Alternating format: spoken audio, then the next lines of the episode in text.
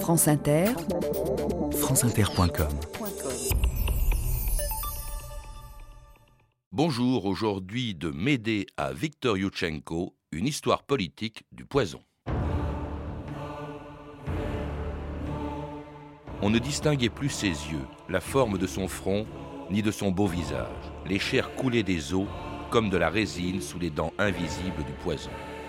Euripide, Médée.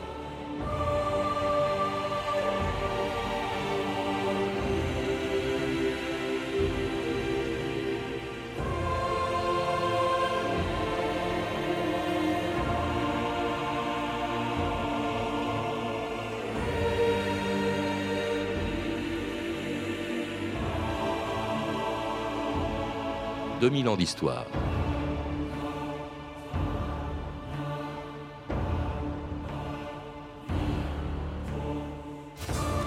Il y a quatre ans, on s'en souvient, sur toutes les télévisions du monde, on pouvait voir le visage déformé de Viktor Yushchenko, victime d'un empoisonnement à la dioxine imputé au service secret ukrainien. Des images qui nous faisaient remonter très loin dans le passé, à l'époque où l'affaire des poisons avait ébranlé le règne de Louis XIV, au temps de la Rome des Borgia ou plus loin encore, jusque dans l'Antiquité grecque, quand la magicienne Médée s'était débarrassée d'une rivale en lui faisant porter une tunique empoisonnée. On ne distinguait plus ses yeux ni la forme de son beau visage, les chairs coulaient des os comme de la résine sous les dents invisibles du poisson. En écrivant ceci au IVe siècle avant notre ère, Euripide ne savait pas que 2400 ans plus tard, c'est presque dans les mêmes termes que sur toutes les radios et toutes les télévisions du monde, les journalistes décriraient le visage de Viktor Yushchenko. France Inter, Philippe Abitboul, le 11 décembre 2004. France Inter. On a découvert son visage dans tous les magazines il y a quelques mois encore. Il avait le profil d'un jeune premier. Depuis, eh bien, les choses se sont bien détériorées. Aujourd'hui, son visage est ravagé comme s'il avait subi une agression au vitriol. Qu'est-il donc arrivé à Viktor Yushchenko Eh bien, ce soir, les médecins autrichiens sont formels. Après avoir examiné le candidat libéral à l'élection présidentielle en Ukraine, ils affirment que Yushchenko a bel et bien été victime d'un empoisonnement à la dioxine, Bruno Caden. Viktor Yushchenko a subi des analyses pendant 24 heures. Les médecins ont examiné tous ses organes, y compris son squelette. Ils ont fait appel à la médecine nucléaire et au service de deux des laboratoires les plus en pointe en Europe occidentale. Ils ont fondé leur diagnostic sur des observations cliniques et ce diagnostic fait froid dans le dos. Viktor Yushchenko a été empoisonné à la dioxine avec une dose mille fois supérieure à la norme. Les médecins autrichiens expliquent que le poison aurait pu facilement être administré dans des aliments comme une soupe par exemple. La veille de tomber malade, Viktor Yushchenko avait mangé avec de hauts responsables des services secret ukrainien. Franck Collard, bonjour. Bonjour. C'était l'empoisonnement de Viktor Yushchenko, qui était candidat à l'époque à la présidence de l'Ukraine et qui l'est devenu malgré cet empoisonnement. Alors, un des derniers rebondissements de la très longue histoire politique du poison que vous avez écrite aux éditions du Seuil, un livre dans lequel vous montrez qu'au fond, quelles que soient les époques, eh bien, l'empoisonnement, l'usage du poison à des fins politiques répond toujours aux mêmes motivations. Hein, se débarrasser d'un rival suscite les mêmes peurs, on s'en doute, ou encore les mêmes euh, fantasmes, les mêmes réprobations, et se produit presque toujours dans le même contexte, c'est-à-dire celui d'un régime autoritaire, que ce soit une monarchie, un régime totalitaire. C'est ça, oui, dans un régime qu'on qualifiera de tyrannique, hein, quelle que soit la forme euh, que, prend sa, gestion. Et donc, euh, dans ce livre, euh, j'ai voulu montrer qu'il existait sinon un éternel du poison, en tout cas des permanences, dans les structures mentales en particulier, dans le discours qui est fait à propos de, cette arme particulière, sans cacher en même temps quelques évolutions qui sont dues, par exemple, aux techniques de fabrication des poisons qui, qui n'ont rien à voir avec celles de l'Antiquité ou du Moyen Âge. Alors, un poison qui suscite aussi des fantasmes, il y a des rumeurs dans empoisonnements, même si elles ne sont pas fondées. Un des plus anciens et des plus célèbres empoisonnés, entre guillemets, de l'histoire, s'il l'a été, c'était euh, Alexandre le Grand. Oui, Alexandre le Grand, que je considère comme une sorte d'archétype, de, modèle hein, du prince empoisonné, euh, et qui euh, est censé avoir péri du poison de, gens qui étaient chargés de gouverner avec lui en 323, et qui en réalité n'a jamais été empoisonné. On le sait avec les, éphémérides hein, qui tenaient le journal de ces derniers mois, de ces derniers jours mais dont on a dit assez rapidement après, 4 ou 5 ans après, qu'il avait été victime du poison, de, une sorte de poison de jalousie, de gens qui enviaient son pouvoir, peut-être aussi que sa mère ou sa femme était dans, dans l'affaire. Et donc ça a constitué une sorte de modèle qui se prolonge pratiquement enfin, jusqu'au XVIIe siècle. Dès qu'un homme meurt jeune, surtout un homme de son envergure, dans des circonstances un peu énigmatiques, quand on n'est pas capable d'expliquer la maladie dont il est mort, on pense évidemment au poison. Un poison qui vient, dans l'Antiquité en tout cas, on le disait, toujours d'Orient. Oui, un poison qui vient d'Orient, et c'est très curieux quand ce sont des, des orientaux eux-mêmes, comme les Grecs qui le disent. Hein. Il y a toujours plus oriental que soi, et le poison, c'est ce qui est utilisé euh, par les, les, mages de Perse, c'est ce qui est utilisé aussi en Égypte. Euh, en revanche, euh, les Grecs, les Athéniens se vantent de ne jamais recourir à une arme qui est déjà considérée comme passablement abominable. Alors en revanche, elle est utilisée après la Grèce, elle est utilisée dans l'Empire romain, à l'époque où Néron avait tout en tenté plutôt d'empoisonner sa mère Agrippine, si l'on en croit du moins cette parodie de Péplum des années 1950 avec Vittorio de Sica dans le rôle de Sénèque, Brigitte Bardot dans celui de Popée et un irrésistible Alberto Sordi dans le rôle de Néron. Cuisse de crapaud, queue de cobra, Dents de dragon, cadavre de porc, cadavre de mort, encore une goutte. Non, Néron. La barbe, Sénèque, laisse-nous travailler. Ce poison est un des plus violents, production orientale. Ah, et tu es sûr que la formule est exacte Néron. Mais tais-toi donc, Sénèque Ma mère est très résistante, toute la famille est résistante. Tu te souviens du jour où j'ai voulu empoisonner mon cousin? Tu t'en souviens? J'ai expérimenté le poison sur un général, il est tombé raide mort. Bon, Néron. bon. Néron. Oh, je t'en prie, Sénèque Ah, Ciel Qui est-ce? Oh, c'est toi Oh, tu m'as fait peur, Popé J'ai trouvé l'arsenic. Gardons notre calme, gardons notre calme. Si elle arrive, nous sommes cuits, ratatinés. Par ici, l'arsenic. Excuse-moi, Néron, j'ignore ce que tu prépares là. Une infusion ou un poison. Si c'est un poison, je te conseille de ne l'employer jamais contre ta propre mère. Tu as raison, Sénèque. Oui. Eh oui, malheureusement, tu le feras. Vas-tu faire bouillir la décoction Si je ferais bouillir la décoction, évidemment. Ne la fais pas bouillir. Ah, je la fais pas bouillir. autrement, Tu la rends Mais c'est vrai, tu as raison, Sénèque. Regarde, elle est limpide, hein Agite-la. Quoi? Agite-la. Agitée Alors pardon Franck Collard d'avoir illustré votre livre très sérieux avec ce péplum qu'il n'est pas du tout. Cela dit, je vous ai lu avant de sélectionner euh, cet extrait de film et il y a pas mal de réalités. D'abord, effectivement, Néron est peut-être un des plus célèbres empoisonneurs de, de, de l'histoire, euh, un tyran toxique. euh, Un tyran toxique, oui, c'est l'image qui en a été dressée, en particulier par les, les historiens romains qui euh, étaient chargés de défendre les dynasties ultérieures, les, les Flaviens ou, ou les Antonins, et qui ont euh, érigé ce, ce prince en tyran prêt à tout, et y compris alors à empoisonner sa famille, ses intimes, mais aussi à empoisonner, je dirais, le système politique romain, puisqu'il était censé aussi avoir voulu tuer par poison tous les sénateurs. Donc c'était quand même une, une marque de, une sorte de démesure, euh, de démesure toxique. Il n'était pas seul. hein. Vous vous rappelez que 8 des 12 Césars ont été mêlés à des affaires de poison. C'était vraiment Oui. une mode. hein. C'est une, une statistique terrible, oui. le vice congénital, dites-vous, du, du régime impérial. Bon, sa mère elle-même avait Bien sûr. empoisonné son mari Claude avec, Claude, euh, avec des des champignons. Mhm. euh, toxiques, ou en tout cas en répandant du poison. De quel poison parlait-on à l'époque? Quels étaient les poisons Ouais, utilisés? Contrairement à ce que dit l'archive, euh, c'est pas tellement l'arsen- l'arsenic ou des poisons minéraux de, de cet ordre. Ce sont plutôt des poisons qui viennent du monde végétal euh, ou des poisons animaux. Alors, il, parle de, de crapauds, de venin de crapaud, mais l'aconite, par exemple, est beaucoup euh, utilisé.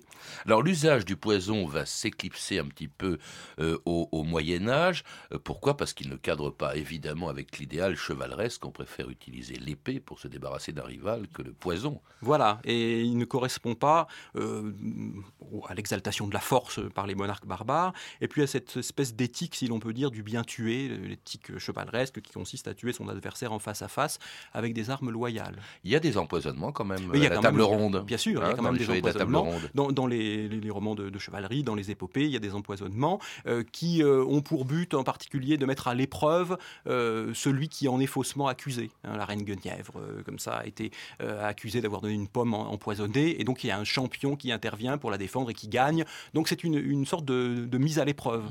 Le poison était plutôt réservé, vous le rappelez aussi, Franck Collard, à ceux qui ne portaient pas les armes parce Oui. qu'ils ne le pouvaient pas. Ce soit, c'était soit les ecclésiastiques ou encore les femmes comme Mao d'Artois qui voulaient se débarrasser du roi de France, Louis X le Hutin. Je prie Dieu de l'aube au soir et du soir au matin pour qu'il se rompe le col à cheval ou s'étouffe avec une noix sèche et rien n'arrive.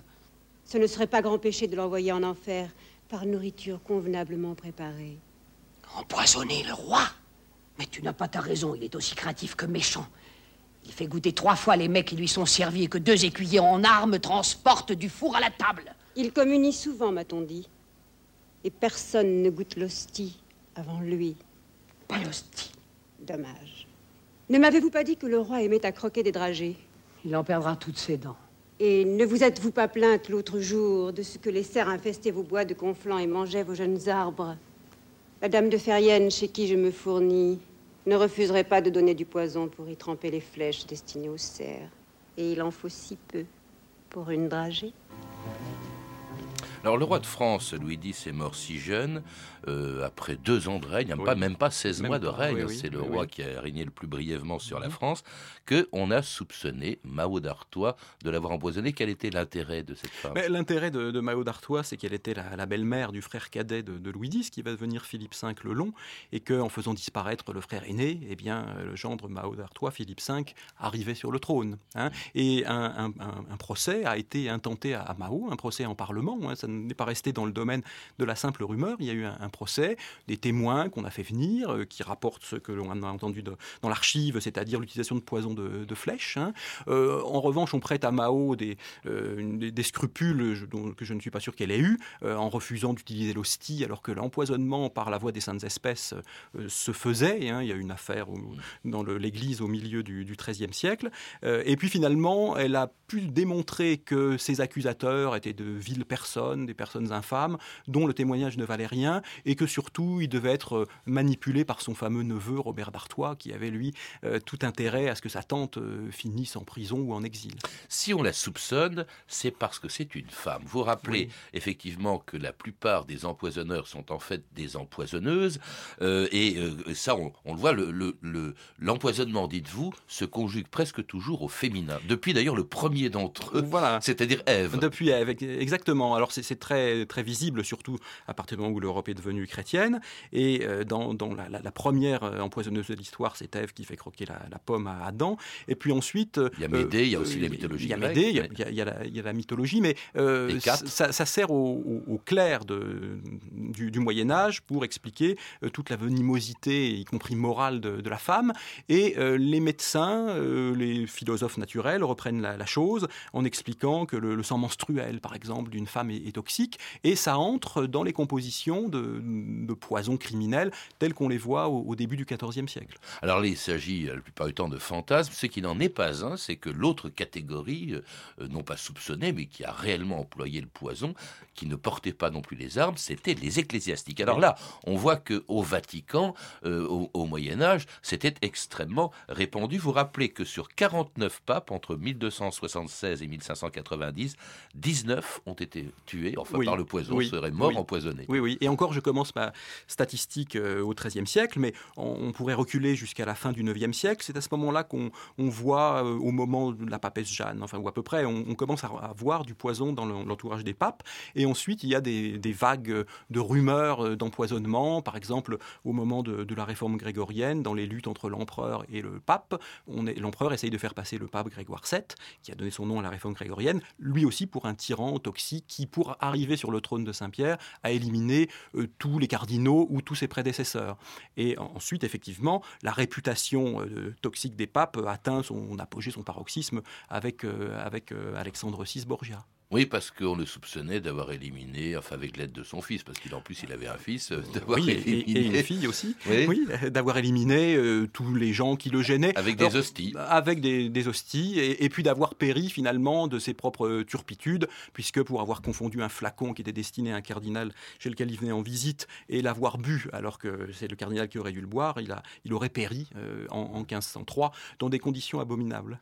L'usage d'ailleurs du poison était tellement important que, euh, tout au long des âges d'ailleurs, que vous insistez aussi sur les antidotes. On les vendait, euh, euh, on les trouvait euh, aussi facilement qu'on trouvait du, du poison chez, chez les vendeurs. Vous parlez de la thériaque, c'était Oui, quoi de la thériaque. C'était une sorte de médicament composé euh, dont l'inventeur euh, était considéré comme étant Mithridate, le fameux roi du pont au 1er siècle. qui s'était prémuni contre le poison en en, absorbant euh, de temps en Voilà. temps. Et du coup, qui n'avait pas- mithridatisé. et qui n'avait pas pu du coup se suicider par le poison. C'est Ouais. ça le, le problème. hein.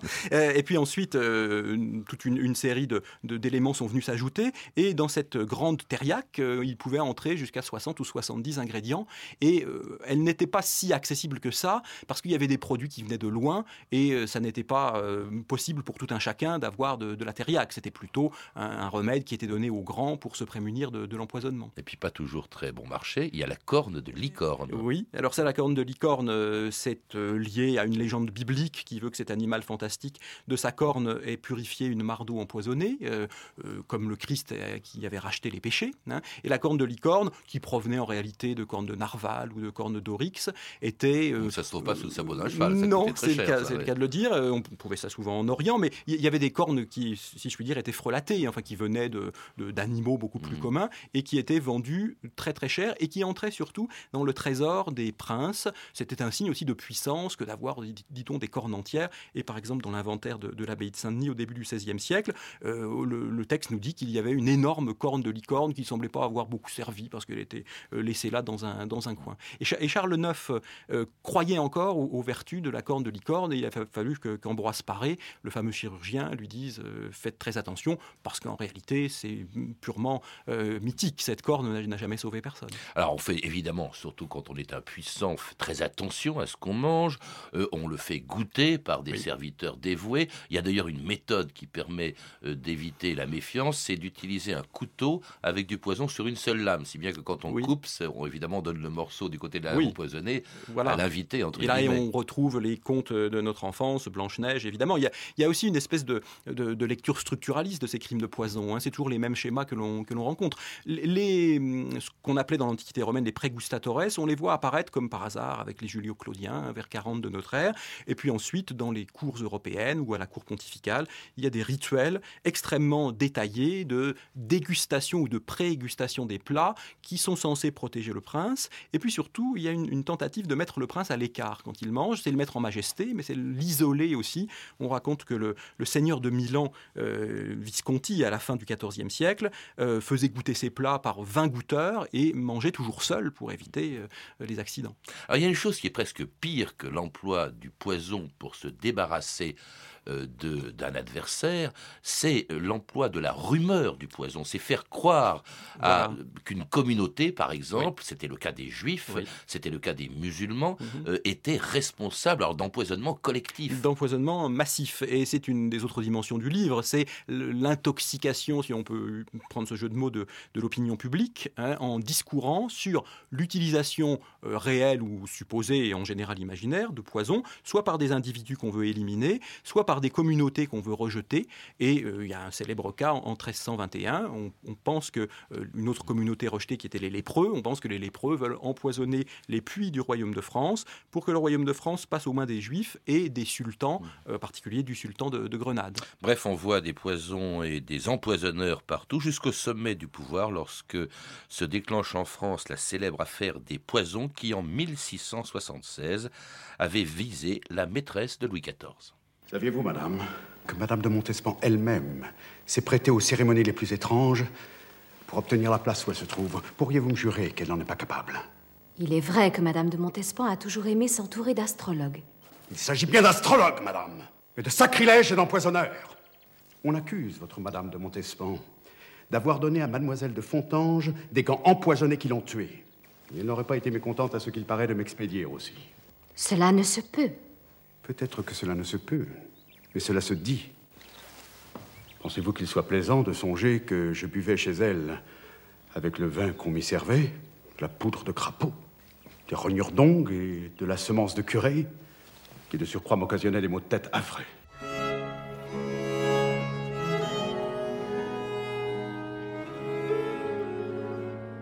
Alors l'affaire des poisons, c'est peut-être la plus célèbre de toute cette histoire du poison que vous racontez depuis l'Antiquité, euh, Franck Collard. Hein. il faut rappeler peut-être les circonstances rapidement. C'est une marquise, la marquise de Brinvilliers. C'est ça, oui, euh, qui avait des relations un peu louches avec les milieux euh, underground parisiens et qui fournissait une partie de personnalité de la cour. Alors au départ en filtre d'amour pour aider à reconquérir le cœur du roi, par exemple, mais des filtres d'amour mal dosés, ça peut donner des, poisons mortels. Et donc c'est un vaste scandale les enjeux ne sont pas des enjeux vraiment de pouvoir, ce sont des enjeux moraux. C'est de savoir qu'à la cour du roi très chrétien, on utilise des armes, on l'a entendu dans l'archive, euh, qui frisent le sacrilège. Parce mhm. qu'entre empoisonnement et magie, il y a des liens depuis pratiquement toujours. Alors ça a ébranlé le règne de Louis XIV, après quoi d'ailleurs, il y a relativement peu, au XVIIIe siècle, d'affaires de poison. Vous citez Marie-Antoinette en 1790 qui dit, euh, à un moment donné, Les Brinvilliers ne sont pas de ce siècle-ci, on a la calomnie qui vaut beaucoup mieux pour tuer les gens,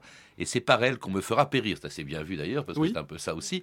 Mais c'est vrai qu'on l'utilise de moins en moins, et on va l'utiliser de moins en moins pendant la Révolution euh, et tout au long du 19e siècle, Franck Oui, absolument. Euh, pendant la Révolution, je crois que euh, lorsqu'il s'agit d'éliminer un adversaire, on le fait au grand jour sur le modèle de Brutus qui tue César. C'est pour montrer qu'on répand le sang pour défendre la, liberté.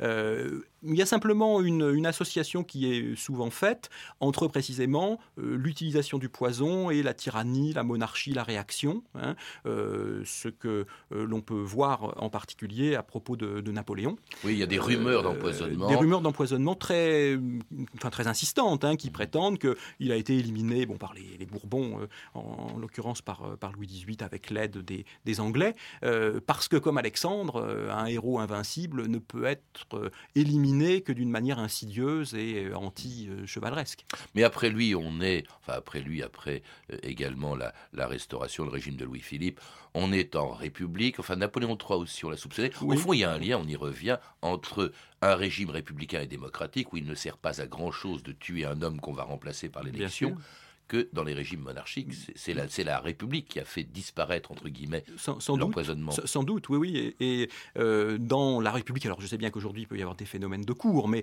dans les monarchies, bien davantage, avec euh, des intrigues, des rumeurs, des secrets, et donc euh, pas de transparence politique comme on peut en avoir en République. Et l'opacité est liée, évidemment, au poison, qui est toujours un crime caché d'une manière ou d'une autre. L'empoisonnement, alors il existe, il subsiste, mais dans des affaires privées dont vous ne parlez pas, ce n'est pas l'objet de votre livre, hein, mais les, les grandes empoisonneuses ou les grands empoisonneurs du XVIIIe ou du XIXe siècle, eh bien, ce n'est plus de l'empoisonnement politique, sauf dans des régimes autoritaires comme en Russie, où en 1921, Lénine avait créé un laboratoire des poisons dont on dit qu'il servait encore dans la Russie d'aujourd'hui, ce qu'affirmait en tout cas un russe, Alexandre Litvinenko, avant d'être lui-même empoisonné à Londres il y a un peu plus d'un an, France Inter, le 20 novembre 2006.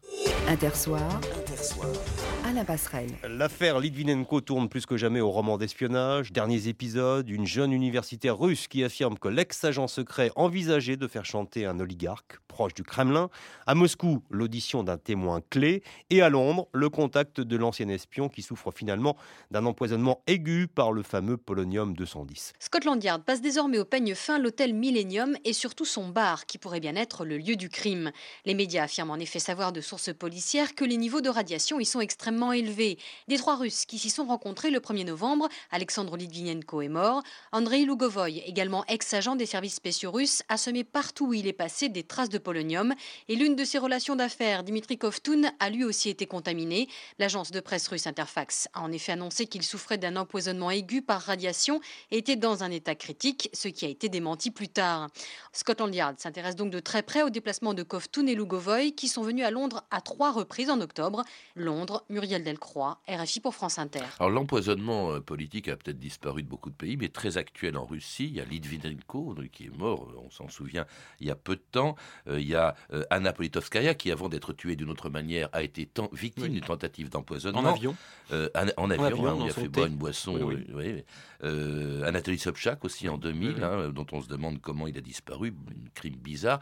Euh, est-ce que c'est vrai que euh, ce fameux laboratoire des poisons créé par Lénine en 1921 existerait encore aujourd'hui? Ah, C'est ce que disent les détracteurs évidemment de, de, Vladimir Poutine pour montrer que c'est un nouveau tsar rouge et donc pour faire l'association entre son autoritarisme et puis des manières qui ne sont pas dignes d'un pays démocratique. Mais là on retombe dans l'instrumentalisation du discours de l'accusation d'empoisonnement euh, qui ne sont jamais lancés au hasard ni gratuitement. Mais vous dites euh, soupçon ou rumeur, ça a bien existé quand même à l'époque du, régime communiste. Le laboratoire des poisons, oui, il y a des, archives, on connaît le nom de, son directeur, on connaît euh, des, produits extrêmement toxiques qui étaient fabriqués, et puis on, sait aussi que des ordres étaient donnés en haut lieu euh, pour aller éliminer soit des ennemis de l'intérieur, soit ce qui était plus terrible, des Russes blancs qui s'étaient réfugiés en, Europe occidentale ou même assez loin, et qui se croyaient à l'abri de tout et qui, en rencontrant un agent secret soviétique, étaient tués euh, euh, comme euh, Anna Politkovskaya a failli l'être en buvant du thé. Il y a aussi cette rumeur lancée par Staline, et là on retrouve encore tous les ingrédients, si je puis dire, de votre histoire des poisons, contre des médecins juifs. Il y a eu le fameux complot des blouses blanches au début des années 50. Des blouses blanches, oui, qui éclate dans sa phase terminale en 1953, et alors qui réutilise, ça c'est très, très intéressant, tous ces schémas de stigmatisation, d'accusation de communautés qui sont liées d'une manière ou d'une autre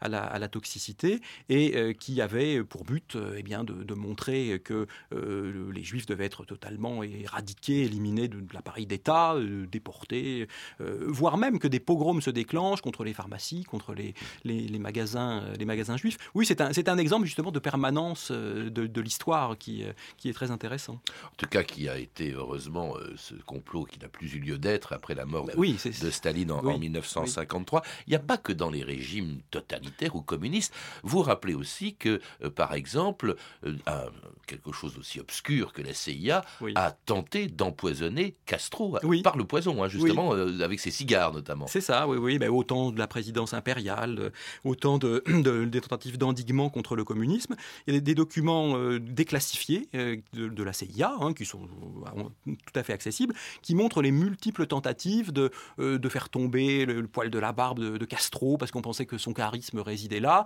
de le faire bafouiller en public après lui avoir donné euh, quelque chose de mauvais, et même de lui payer une tunique de plongée sous-marine, euh, une sorte de tunique de, Nessus, hein, qui aurait été empoisonnée de l'intérieur et qui lui aurait occasionné des démangeaisons, une défiguration, pour que son lien spécial avec le peuple soit rompu. Il y a aussi l'emploi de la rumeur, ça c'est assez fréquent et on s'en souvient bien, de tentatives de guerre bactériologique lancées par Saddam Hussein, alors que c'était totalement inventé, on le sait bien, et donc on a essayé de discréditer Saddam Hussein, ce qui donnait le prétexte de l'intervention en Irak. Et ça, c'était la guerre bactériologique, c'était c'était quelque chose dont, auquel, pensaient déjà les Vénitiens il y a des années. Bien sûr, bien sûr. C'est comme ça que la peste, vous savez bien, est arrivée en, Occident, en catapultant euh, le cadavre d'un pestiféré dans le camp euh, des, Génois. Hein, mais euh, c'est très intéressant parce que ça, ça nous ramène à cette, ce, fantasme-là encore de, de l'utilisation de l'arme interdite qu'on trouve aussi euh, durant la guerre de, 14-18 avec la, fameuse guerre des gaz. Si l'on vous croit, euh, bref, Franck Collard, euh, le poison a encore un bel avenir devant lui. Bah, ça n'est pas un souhait, mais c'est une crainte, effectivement. Je pense que dans les régimes autoritaires qui se, raidissent, le poison a un bel avenir. Et, je lisais récemment que dans la famille malheureuse de, de Benazir Bhutto, un frère de Benazir Bhutto a été empoisonné à Cannes il n'y a, pas, a pas très très longtemps. Hein. Donc dans, dans, on, pourra encore dire que euh, c'est une arme qui vient d'Orient. En Orient servent de tels breuvages, comme disait Eustache Deschamps à la fin du XIVe siècle. Pouvoir et poison, histoire d'un crime politique de l'Antiquité à nos jours, c'est le titre de votre livre, Franck Collard, qui vient de paraître aux éditions du Seuil. Vous avez également écrit Crime de poison au Moyen Âge, publié en 2003 aux presses universitaires de France. Vous avez pu entendre des extraits des films suivants Les Week-ends de Néron de Stefano Steno, Les Rois maudits de Claude Burma chez TF1 Vidéo et L'Allée du Roi de Nina Companès, édité par France 2 Vidéo. Vous pouvez retrouver ces références par téléphone au 32 30 34 centimes la minute ou sur le site franceinter.com. C'était 2000 ans d'histoire à la technique Antoine Viossa, documentation et archivina Emmanuel Fournier, Claire Destacan et Franck Olivard, une réalisation de Anne Kobilac.